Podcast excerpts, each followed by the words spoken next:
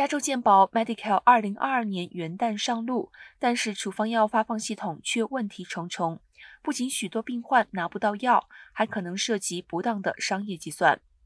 基于节省医疗开支的考量，加州州长纽森上任之初就希望让 Medicare 取代越来越贵的联邦医疗补助。